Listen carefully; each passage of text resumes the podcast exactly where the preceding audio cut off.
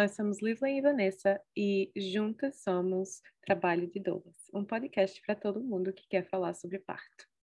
Vem com a gente! Oi, eu sou Lisley, sou doula psicóloga e estou aqui no Canadá. Oi, eu sou Vanessa, eu sou doula, cientista social, mãe de Maria Helena.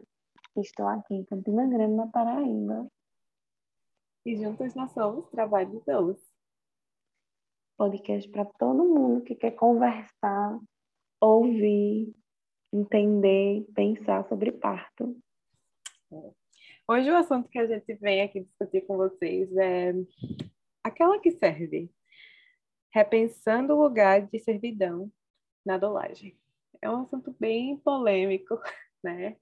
Porque a gente sabe de onde a dolagem veio, mas a gente também vai falar um pouquinho sobre esse início, uma vez que nem todo mundo que está assistindo a gente aqui, ouvindo a gente aqui, é, sabe, né, sobre essa história da dolagem. E sabe, às vezes, nem sabe às vezes o que uma doula é.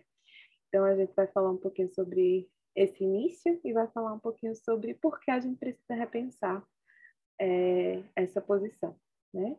Porque a gente sabe que, o quão importante é e vocês também vão saber ao término desse podcast.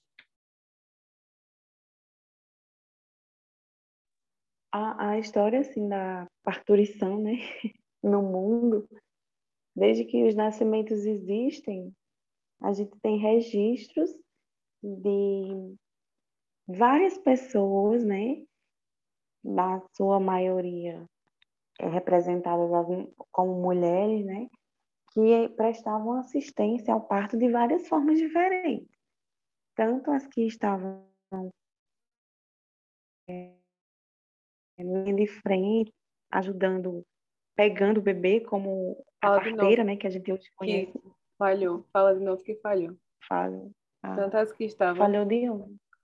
Tanto as Sim, que, tanto que estavam, tanto as que estavam prestando assistência direta, né, ao parto ali, pegando o bebê é, na linha de frente, digamos assim, quanto a gente vê relatos de mulheres que ficavam é, segurando, relatos que eu digo assim, né, num sentido bem aberto. A gente tem imagem, a gente tem é, pinturas, enfim, é, de mulheres que ficavam segurando a, a, a parturiente, outras que ficavam ao redor, né, oferecendo um, algum tipo de suporte àquele momento. Então, essa figura de alguém que está ali no parto, é, organizando, fazendo os bastidores, ou mesmo oferecendo esse suporte físico mesmo, né, de, de, de cuidado físico, sempre existiu. É, só que, vou falar ali. Não, pode falar. Só que, assim, quando a gente pensa com esse cenário do parto, saindo das casas e indo para os hospitais, você tem uma mudança né, nesse lugar, porque você tem mulheres que passaram a parir em hospitais sem acompanhante, é, tem, tem muitas vezes ninguém conhecido, ninguém que tivesse que pudesse oferecer nenhum tipo de acolhimento, a não ser as pessoas, né, os profissionais médicos, os profissionais de enfermagem que estavam ali trabalhando no hospital. E aí, lá por volta da década de 70, você tem uma, uma retomada, digamos assim, né, deste termo de doula, quando uma antropóloga, ela analisando a presença de de uma figura não, não técnica, né, naquele contexto de parturição, é, trazendo benefícios para o processo do parto, trazendo mais segurança para quem estava parindo, e ela usa nova, ela usa esse termo doula, né, E é assim que a gente hoje se apropriou, digamos assim, desse termo, né? Sim. E assim, só um parêntese para quem chegou até aqui e não sabe o que uma doula é, né? Apesar do nome do podcast ser Trabalho de Doulas, é, não, não julgamos, porque acho que antes de trabalhar como doula ou antes de trabalhar com parto, eu não sabia o que uma doula era. Então, é, uma doula né? Hoje, eu não vou dizer aquela que serve, porque você vai ouvir essa, essa descrição por aí, mas eu vou dizer que é a, o que a gente entende por doula hoje, ou por pessoas que trabalham com parto nesse aspecto, é, são pessoas que são treinadas, né? É, tanto por experiência quanto por é, treinos oficiais, né? E a gente vai falar um pouco mais sobre isso quando a gente é, falar um um pouco mais sobre a profissão em si, ou a ocupação, é, que são responsáveis por dar suporte emocional e físico à pessoa que está parindo e aquele casal, né, se for o caso, é, como um todo, é, como uma unidade, né, em termos de oferecer suportes adequados para decisão informada, para a, questões é, fisiológicas para tomar a decisão na hora e às vezes até advogar durante o parto. E durante a gestação vai ser bem focado nessa parte educativa mesmo, né? Sobre anatomia, corpos, tudo mais. Gestação, tudo mais, né? Então é importante, se você chegou até aqui e tem essa dúvida, é, quando a gente fala de doula, é, é sobre isso que a gente está falando. E de onde vem essa palavra, né? Essa antropóloga, como Vanessa falou, ela usou um termo é, grego que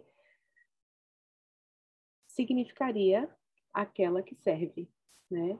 E que remeteria a mulheres que eram escravas que estariam acompanhando é, partos na antiga Grécia. E como a gente sabe que como né, colonização e tudo a gente vê por aqui, é, isso tem um, impacto muito grande dentro de como a gente se vê enquanto doula e como as pessoas nos veem enquanto doulas, né?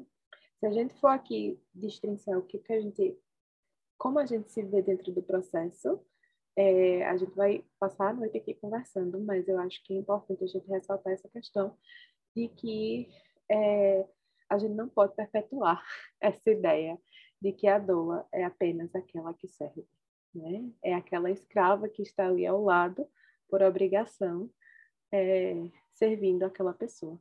Até porque, como Vanessa falou, é, antes da gente pensar em Grécia, antes da gente pensar em Europa no geral, antes da gente pensar em Estados Unidos, a gente tem muitos relatos de mulheres anciãs de tribos, é, aldeias e quilombos que desenvolviam seu próprio esquema de suporte e dolagem dentro daquelas, entre aspas, vocês não viram o que eu estava fazendo, mas eu estava fazendo entre aspas, dolagem entre aspas, dentro daquelas comunidades, né? Então, eu acho importante a gente também dizer que vai muito além disso, né? O parto, ele era é, um evento familiar.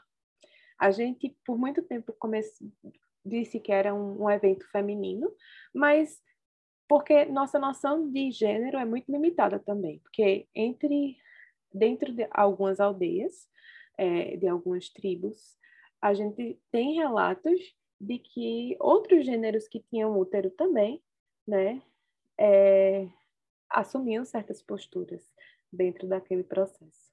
Então, é um pouquinho da história que a gente já começa ampliando os horários e fazendo a gente entender que não é só né, aquela que serve, aquela pessoa doula né, dentro desse processo.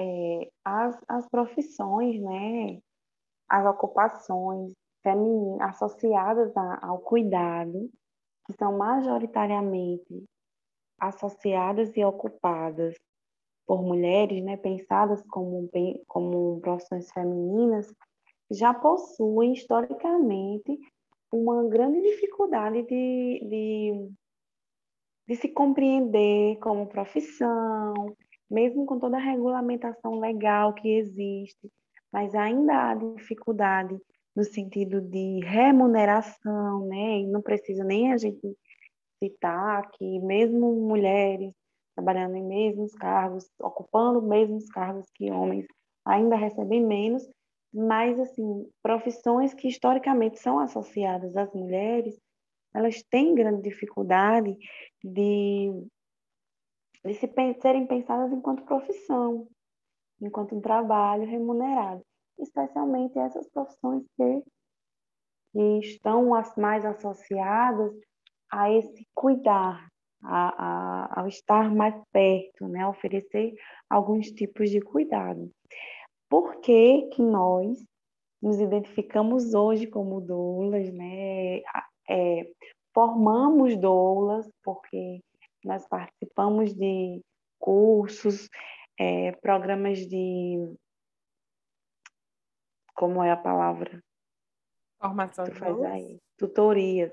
Tu faz as tutorias aí com as do, as tuas doulas novas, doulas aprendizes, mas nós participamos também de formação de doulas. E por que pode parecer um pouco antagônico, né? Porque nós estamos nesse espaço e nós estamos criticando, né? Ou tentando desconstruir essa visão. Primeiro, eu acredito que não é antagônico. Por isso aí vem da minha formação de cientista social, da nossa necessidade né, nas ciências sociais de repensar o nosso fazer, de teorizar sobre a teoria, de teorizar sobre a forma que a gente está fazendo as coisas. É fundamental, eu acredito, que nós, como doulas, repensemos né, e, e, e, que a gente possa procurar esse papel. Porque, para mim, principalmente, como uma mulher que se entende que é lida como uma mulher negra no Brasil, eu não posso simplesmente ocupar esse espaço sem ressignificá-lo, sem pensar sobre esse espaço. Porque aí vamos lá, né? Nós temos, eu vou tentar recapitular na minha cabeça. Minha gente, vocês têm que dar o desconto, quem está ouvindo, porque eu estou gravando isso quase duas da manhã. A situação não é fácil, mas, mas assim, é, você tem toda uma história de parturição desde que o mundo é mundo, né? Desde que o mundo é mundo as pessoas nascem. E durante a maioria da, da, da existência da humanidade, as pessoas nasceram de partos normais, né? Você tem pessoas ali trabalhando, só que quando a gente começa a falar do movimento de humanização, tal qual a gente pensa esse movimento hoje, das doulas, como a gente pensa as doulas hoje, a gente parte de conceitos europeus, a gente parte de conceitos é, cunhados né, por antropóloga norte-americana. Então, isso não é, não é um lugar pensado para nós para nós mulheres pretas, né? É um outro lugar, é uma outra forma de pensar. E aí, quando nós estamos ocupando esse espaço, não apenas como mulheres que servem por hobby ou mulheres que servem voluntariamente, mas nós nos entendemos como doulas. E aqui, tanto Lisley quanto eu, a doulagem é a nossa principal fonte de renda, a gente precisa cotidianamente é, repensar a forma que nós é, formamos doulas novas, repensar como nós nos representamos nesse espaço, representar, pensar que tipo de doulas nós somos e nós queremos ser, né? Por isso que, é, que é, falar sobre não ser só aquela que serve é fundamental para nós e não é antagônico ao lugar que nós, nós ocupamos, né?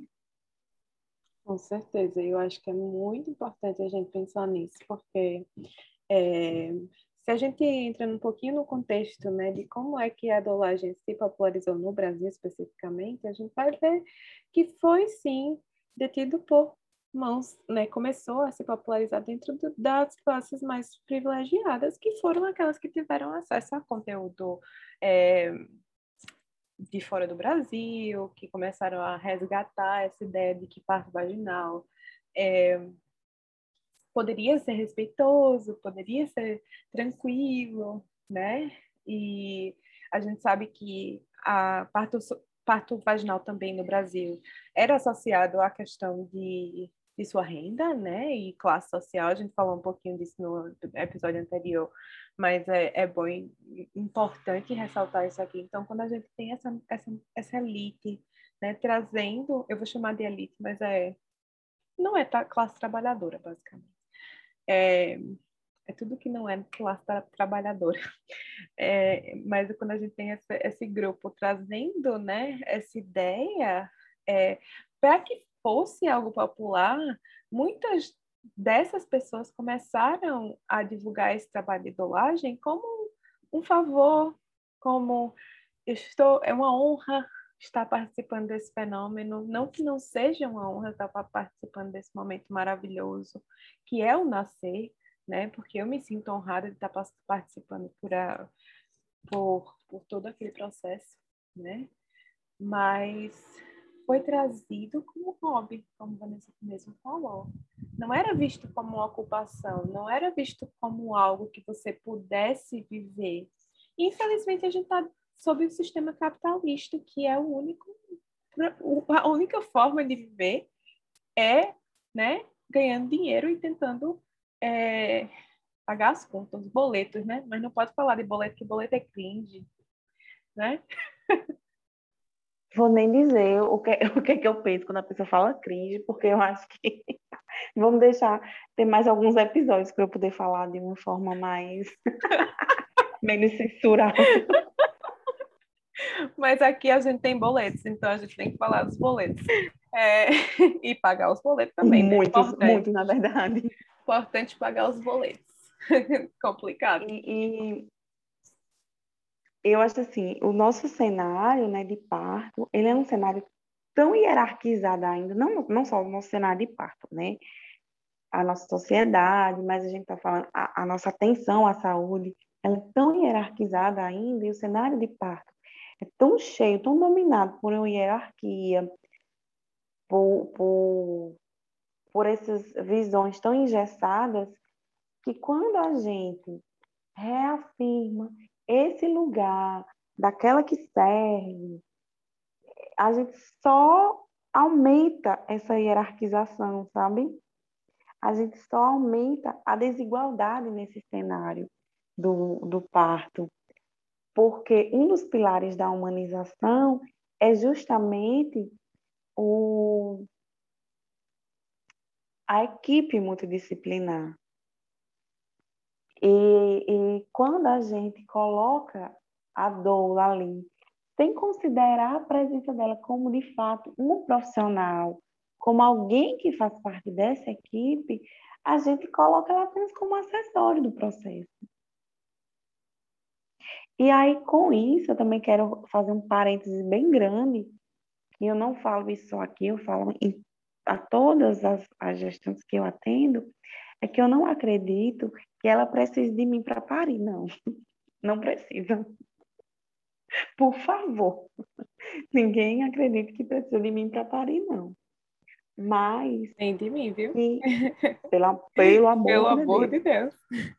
Mas se nesse cenário, como estamos falando de uma equipe multidisciplinar, a doula ela não pode ser só um acessório, ela tem que ser parte daquela equipe também.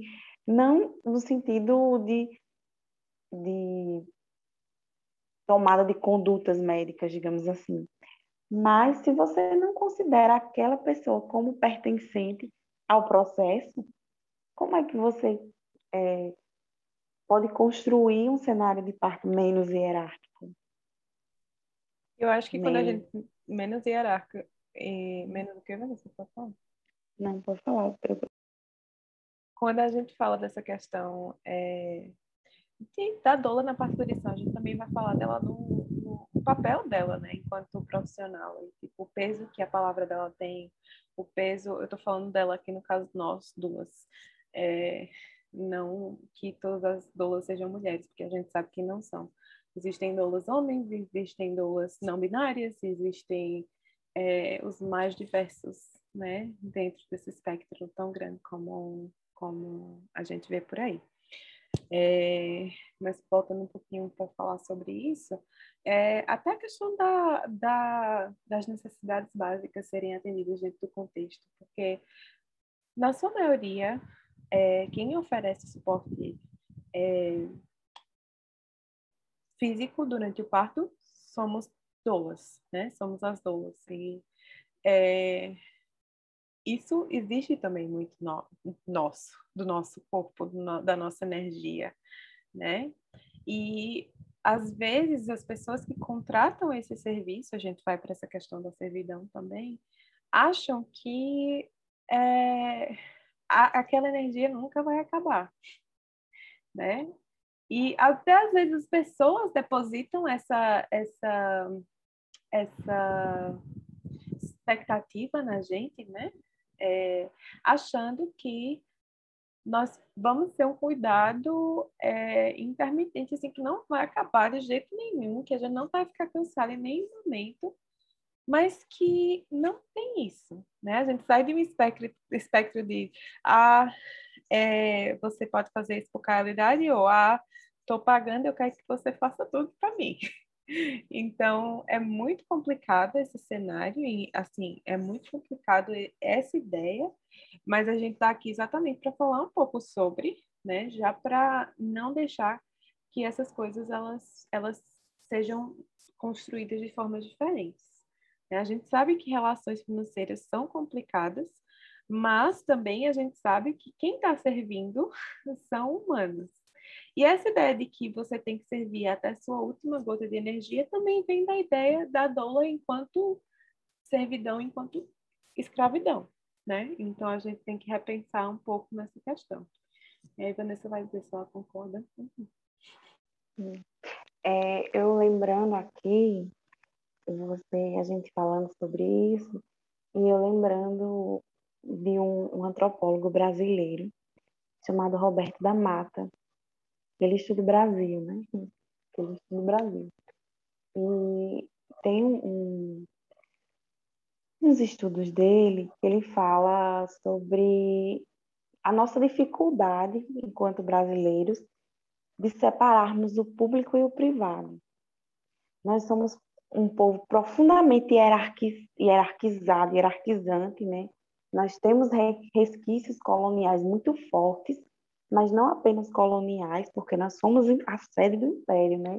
Isso é importante ser lembrado. É, mas a gente tem uma dificuldade tão grande de separar o público do privado, e isso muitos falam como se isso fosse uma característica bonita do brasileiro, no sentido de dizer assim: olha como o brasileiro é, ele é tudo misturado, ele é todo todo cheio de, de... Não tem essa separação. É tudo uma grande mistura, é um povo muito caloroso. No entanto, não que isso não seja verdade, mas quando a gente não mistura o público e o privado, o público não separa, desculpa, o público acaba sendo extensão do privado. E o privado é para nós ainda esse espaço de quê? Da hierarquia, do patriarcado e etc o público é isso também, acaba sendo a mesma coisa. E aí, quando nós doulas somos aquela que serve, aquela comadre, às vezes que a pessoa fala, ai, eu vejo a doula como uma comadre. Não que ela não possa ser, né? Não que ela não deva ser, talvez consiga ser. Mas a gente acaba tirando daquela pessoa e daquela relação a capacidade de se organizar enquanto uma relação de trabalho. Porque no privado, no espaço onde dominam os afetos e dominam as estruturas mais antigas, digamos assim, é, a gente não consegue tão, tão facilmente estabelecer limites, estabelecer é, contratos. e é muito interessante porque todo curso de doulas, né, como nós trabalhamos na formação de doulas, a gente está sempre antenada nos cursos que estão acontecendo. Nós temos é, uma aula, todo o curso de doula, todos os cursos de doula que eu conheço, tem aulas sobre contrato, sobre a validade do contrato, sobre precificar o seu trabalho. E toda doula passa por, por, por problemas quando vai fazer isso. Porque é muito difícil nós nos pensarmos, nós mesmos, doulas, nos pensarmos enquanto trabalhadoras. Porque o nosso trabalho ele está muito misturado com essas hierarquias do mundo privado ainda, né? Nós queremos, e até por nós mesmos parece, tem um tabu muito forte quando as doulas começam a falar sobre trabalho, sobre contrato, sobre remuneração, tem um desconforto entre elas mesmo, entre as próprias doulas. De dizer assim, de quando a gente começa a falar dos limites que nós impomos nas relações, porque ah, eu eu não trabalho dessa forma, ou é até aqui onde eu vou, vai sempre ter alguém para dizer assim: ai, não, mas eu não consigo, eu não me desapego da minha gestante, da minha gestante. E veja, quando eu estabeleço o limite profissional, não significa que eu não goste, não significa que eu não me vincule, não significa que eu não me doe muitas vezes, né, para aquele parto, para aquela família. Mas é muito importante reconhecer me reconhecer, inclusive isso deu uma guinada no meu trabalho, na minha, na minha vida, a partir do momento que eu passei a me reconhecer como uma trabalhadora do parto. Né? É uma grande mudança esse reconhecimento. E aí eu, eu lembro de uma coisa que sempre está nos, nos,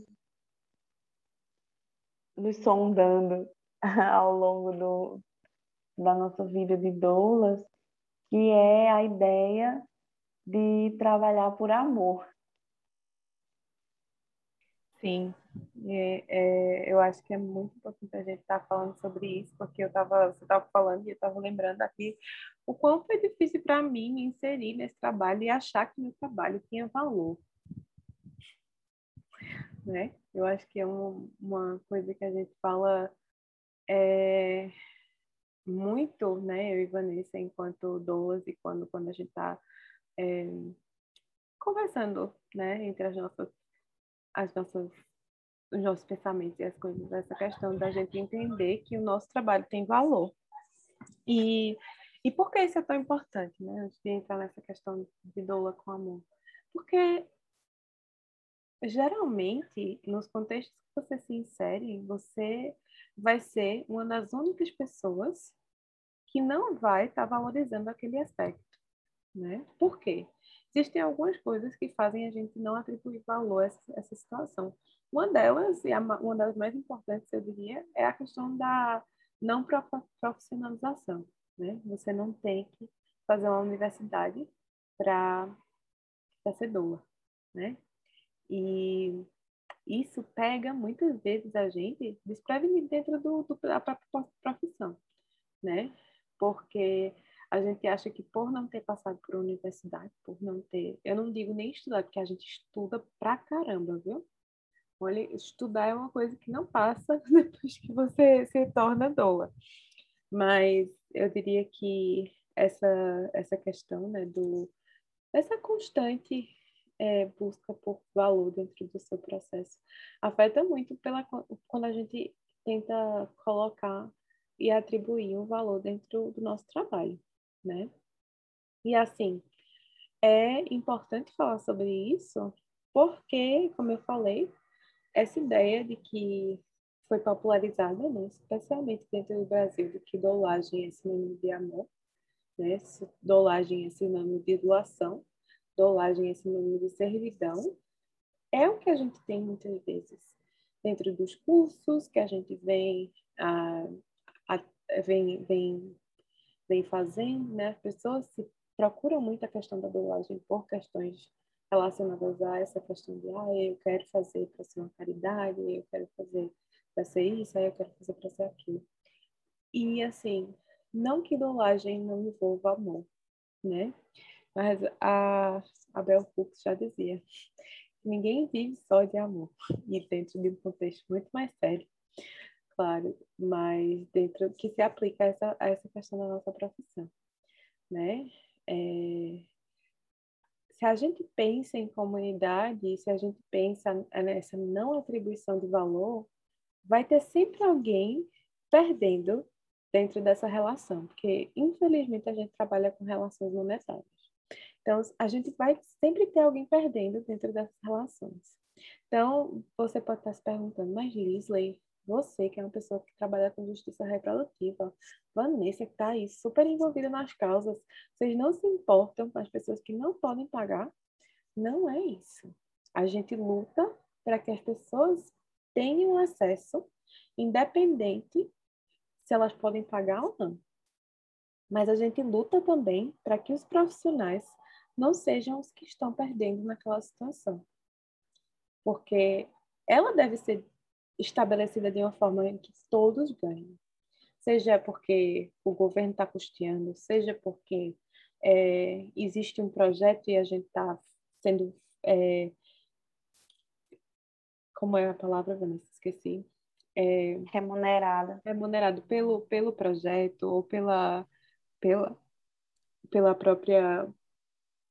Pela própria. É, os projetos que você faz para o governo e tudo mais. É, mas que os trabalhadores não tenham a sua mão de obra é, não remuneradas, né? não, não atribuídas ao, ao seu esforço e à, àquela questão. Né? E eu acho que é muito importante a gente entender e desassociar essa ideia de que a dolagem ela precisa ser feita com amor, né? É claro que tem também fora tudo que o Vanessa falou maravilhosamente sobre a questão da hierarquização, tem também aquela questão da própria religiosidade, né? O Brasil, ele é um país muito religioso e a caridade é algo que é, é um dos fundamentos da religião e da religiosidade. E eu acho que a gente pegando essa influência também fez com que muitas pessoas achassem que estava tudo ali associado né? E a gente esquece o quão é, o quanto a caridade ela pode ser, ela alimenta a desigualdade. Porque assim, ela pode alimentar essa desigualdade, digamos assim. Porque quando eu digo que a doulagem ela deve ser exercida por amor, o que implica necessariamente nesse, nessa forma de falar que ela não seja remunerada, então eu estou automaticamente dizendo que a, que a dolagem não é para mim. Que a dolagem não é para você, Lili. Porque nós não podemos dedicar a nossa vida, horas dos nossos dias inteiros, a uma atividade que não nos remunera. Porque se a gente fizer isso, a gente fica sem comer. Exatamente. Como Vanessa disse, é, quando, você, quando a dolagem se torna a sua única fonte de renda, é, não existe essa questão de, não existe essa coisa de, ai, é, infelizmente eu não vou poder hoje, né? É, existe aí uma, uma via, e eu estou pensando nisso agora, dessa questão de tipo, às vezes no voluntariado e na caridade, né? Quando a gente fala em voluntariado, a gente pode falar disso em outro podcast, mas quando a gente fala em voluntariado, a gente não está fazendo um voluntariado é, organizado, a gente está falando de um voluntariado associado a caridades, né? Então, quando a gente fala, como a Vanessa falou, eles aumentam a desigualdade, quando a gente fala nessa questão, é, a gente também fala de uma, uma desassociação de responsabilidade. E a gente sabe que essas funções, essas situações, elas exigem da gente uma corresponsabilização pelo momento. Então, pensa aí, né, um pouquinho sobre o porquê e a quem né, aqui, aquela relação está favorecendo. Porque muita gente pensa, ah, eu vou ser, eu vou fazer vou fazer o curso de dor só para trabalhar com pessoas que não podem pagar. Mas eu também já ouvi muita gente dizendo assim, tentando atestar e tentando saber o porquê daquela pessoa não poder pagar. Quando não é o foco do, do processo, não é? O foco do processo é, é totalmente diferente. Quando a gente fala em em trabalhos né, associados a, a pessoas em situação de vulnerabilidade, a pessoas que não têm condições financeiras para pagar o serviço, a gente está falando sempre de dar o mesmo tratamento, de respeitar no mesmo nível que você respeitaria o outro, né? E se respeitar também, favorecendo as suas, as, os seus limites e as suas barreiras com relação àquela relação. E isso é uma coisa que as pessoas não pensam muito, né? Com relação à nossa profissão. E uma coisa assim, que uma coisa que, a, que eu sempre digo, quando a gente começa a falar isso, parece, né? A gente tem, sempre está justificando isso. Parece que nós não fazemos trabalhos voluntários, né? Fazemos sim. Então, a maioria das doulas que eu conheço, elas têm uma parte do seu serviço dedicado ou a, a preços mais, valores mais baixos, ou regime de troca de serviço, enfim, de, uma, de tal forma que pessoas que não têm acesso, financeiramente falando, possam ter né, nesse, nesse, nesse, nesse contexto. Não é sobre isso que a gente está falando. A gente está falando de um, um, trabalho, né, uma ocupação aqui no Brasil reconhecida enquanto tal, que tem muita dificuldade ainda de se firmar enquanto algo que é remunerado, né, algo que precisa de remuneração para continuar. E às vezes, eu, quando a gente começa a falar sobre isso, parece que a gente não está considerando outros elementos. Mas eu acho que é fundamental lembrar que quando nós, doulas, estamos nos fortalecendo enquanto doulas, os nossos direitos, eles, esse fortalecimento, ele é um fortalecimento pro, dos direitos de gestantes e parturientes também. Então, a gestantes e parturientes, elas só têm a ganhar com o fortalecimento, com a organização das doulas, porque no cenário do parto, é fundamental lembrar que a única pessoa que está fundamentalmente preocupada apenas com a gestante é a doula. Verdade. É, inclusive, é uma das coisas que eu falo nas minhas entrevistas, né? Que aqui, quando a gente fala em dolagem, a gente não está falando apenas na pessoa ali procura e vai contratar. A gente está falando muitas vezes a gente fazer várias entrevistas com as pessoas e as pessoas escolherem né, entre quatro e cinco dólares, porque é uma cidade maior e tudo mais. É, uma coisa que Vanessa estava falando um pouco atrás, né, na nossa conversa, dizendo assim, é, a, a minha prática mudou totalmente quando eu estabeleci o que eu precisava e o que era importante para mim.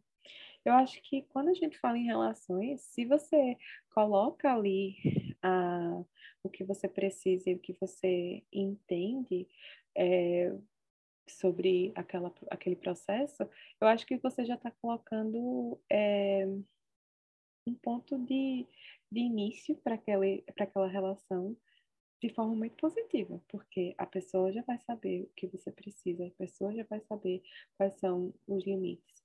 E ela vai ter uma doula feliz e satisfeita com relação.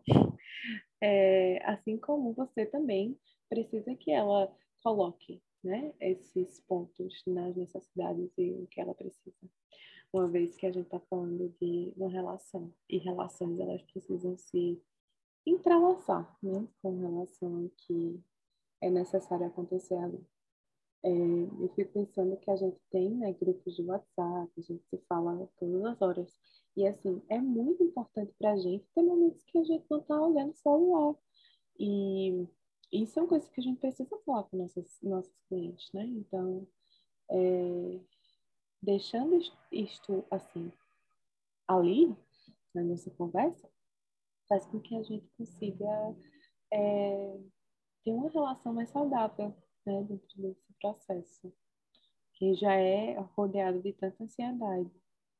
E por mais que a gente priorize a pessoa já que está gestando, uma vez que a gente sabe o quão é difícil, né, de serem ouvidos e tudo mais, a gente também deve priorizar a nossa própria saúde mental, né, física, espiritual e tudo mais.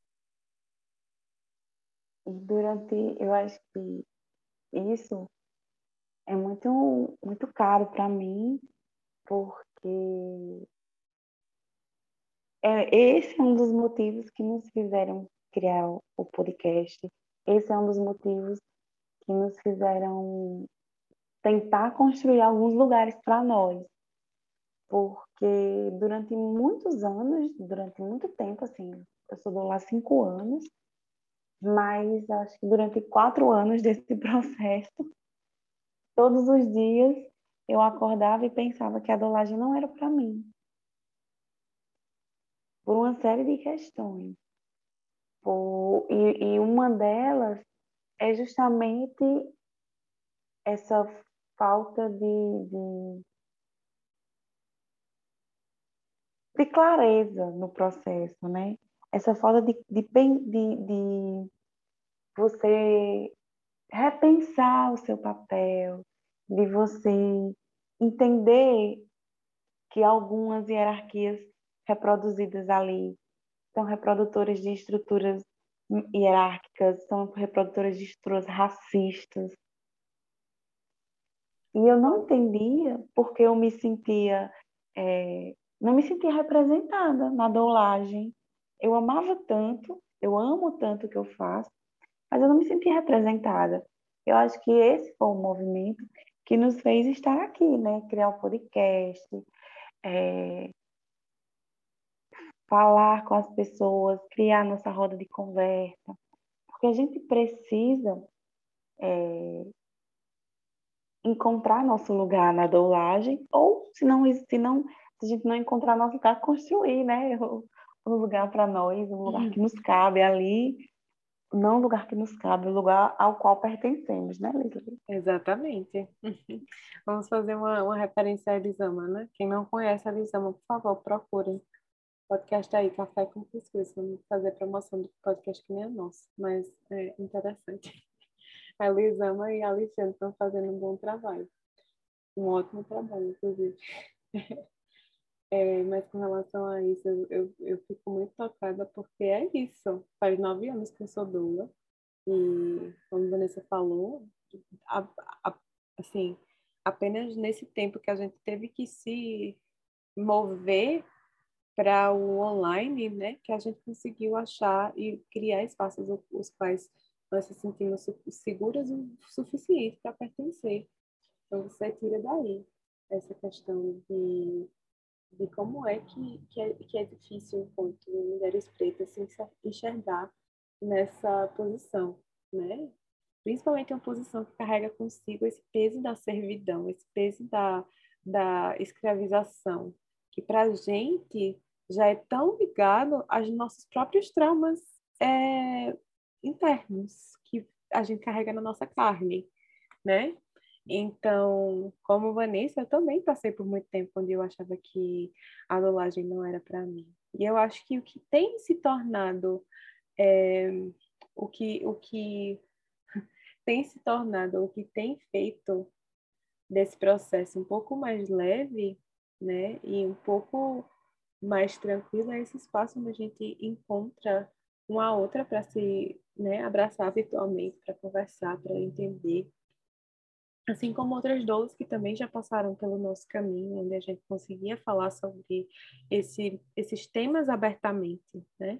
E quando a gente move assuntos e move questões como racismo e move é, traz pautas como essa para um podcast, não é só as doulas pretas que estão ganhando, não são só as pessoas que se enxergam como trabalhadores de parto que estão ganhando com essa discussão. Eu acho que todas as pessoas que se identificam enquanto doulas e que entendem, se entendem dentro desse processo de acompanhante de parto é, profissionalizados, é, é, é, são, eles vão ganhar com, com essa discussão, uma vez que é importante entender que quando a gente mexe com as minorias, a gente vai, consequentemente, estar tá mexendo numa grande estrutura, né?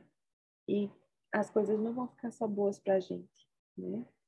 A gente também vem aí com a questão da reparação, porque tem coisas também que na nossa história que vão impactar muito mais, vão ser mais impactadas do que em outras histórias, né? E também não estou dizendo aqui que todo preto é igual, igual porque não é. tem cada um tem sua história, cada um tem sua bagagem, cada um tem sua vivência, né? né? que deu um trabalho aqui. E quando a gente fala de amor, eu acho que essa coisa de, de trabalho com amor, ou do trabalho por amor, ou enfim, eu acho que nós temos uma visão muito errada do amor. E eu vejo hoje que, além do, de que tem várias visões que seriam bem mais construtivas né, sobre amor, que a gente acaba não usando, que seria do amor como ação, né?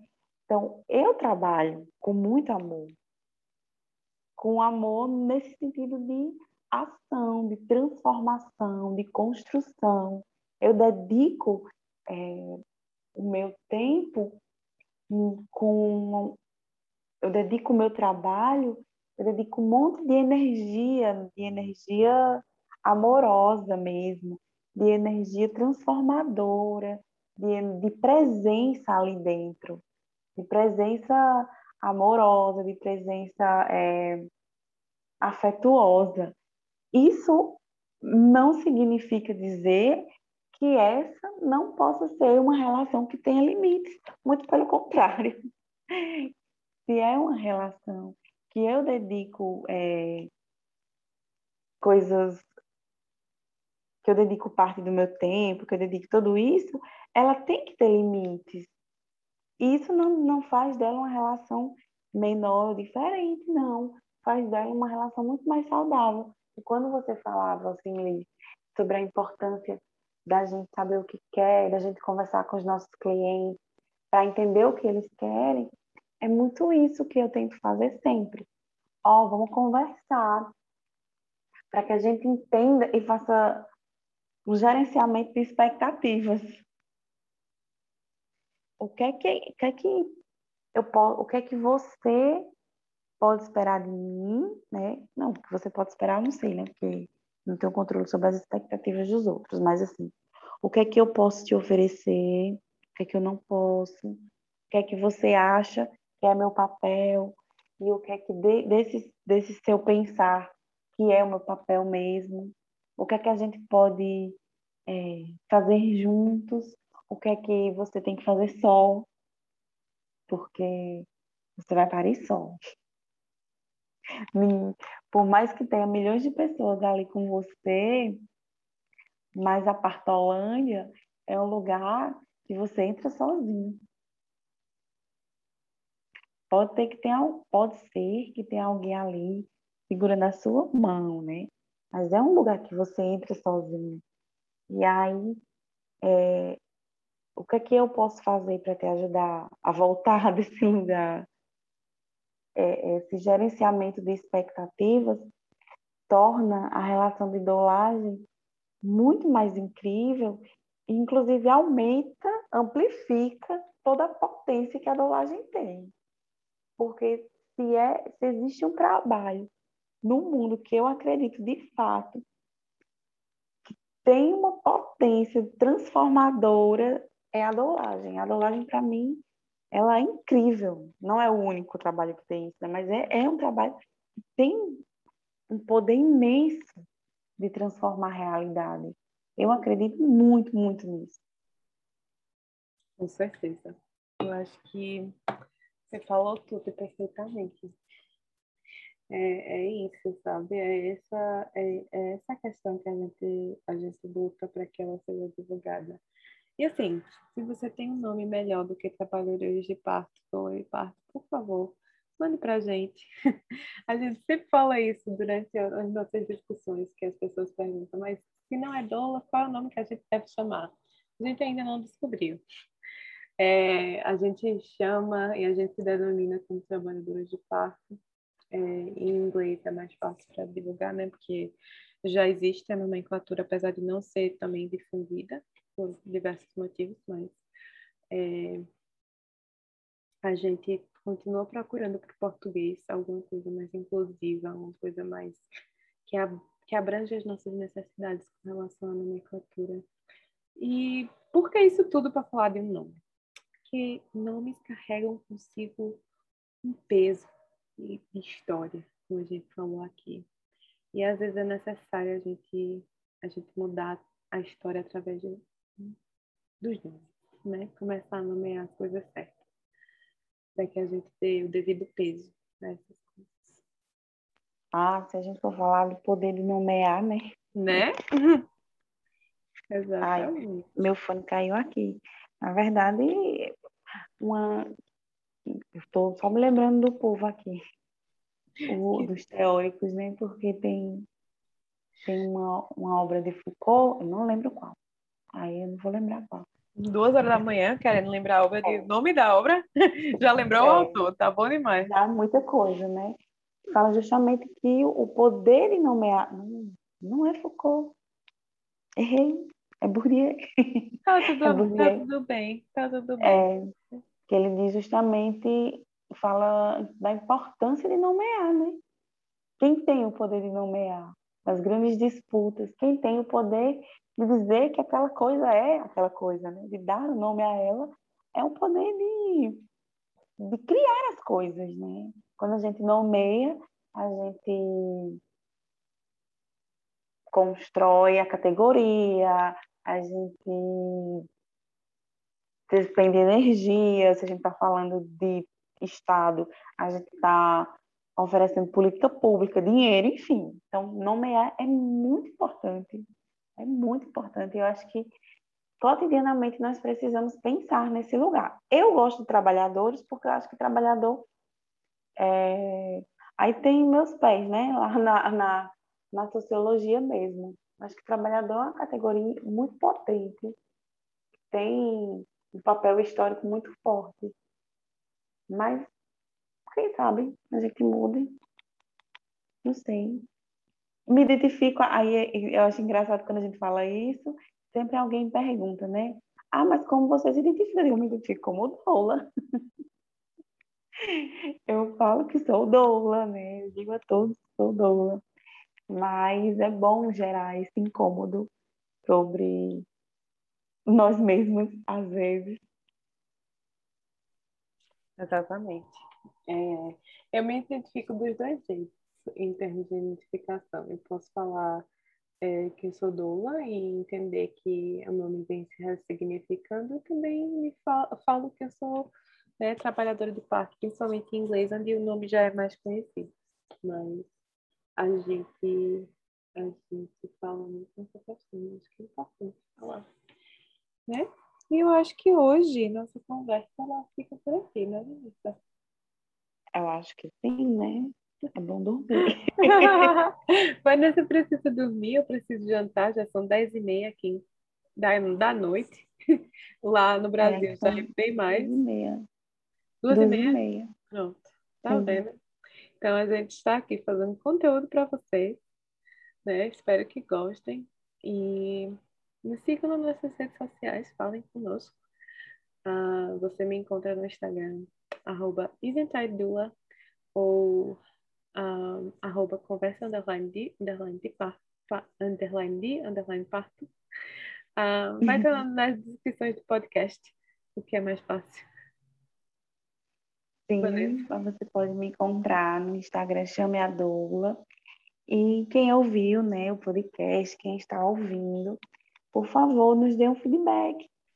Fala Sim. com a gente, né? Diz o que achou, a gente está bem animada com esse nosso projeto e estamos muito felizes com os feedbacks recebidos do, do, dos dois primeiros episódios, né? A gente está bem feliz com, com os nossos amigos que estão nos escutando e que estão falando um pouco do, do, do que estão achando da nossa conversa. Sim, eu estou muito feliz de ver o pessoal movimentando, né? É, a gente falando também sobre essas questões. Pessoas que eu nem imaginava que estavam ouvindo, estão ouvindo. É, como Vanessa disse, amigos e família sempre são uma boa parte delas. Mas. Não fazem mais do que a obrigação deles, claro. Com certeza. Mas a gente pretende aí estender nosso, nosso convite a outras pessoas também, que virem nossos amigos. Nós somos bem amigáveis, às vezes.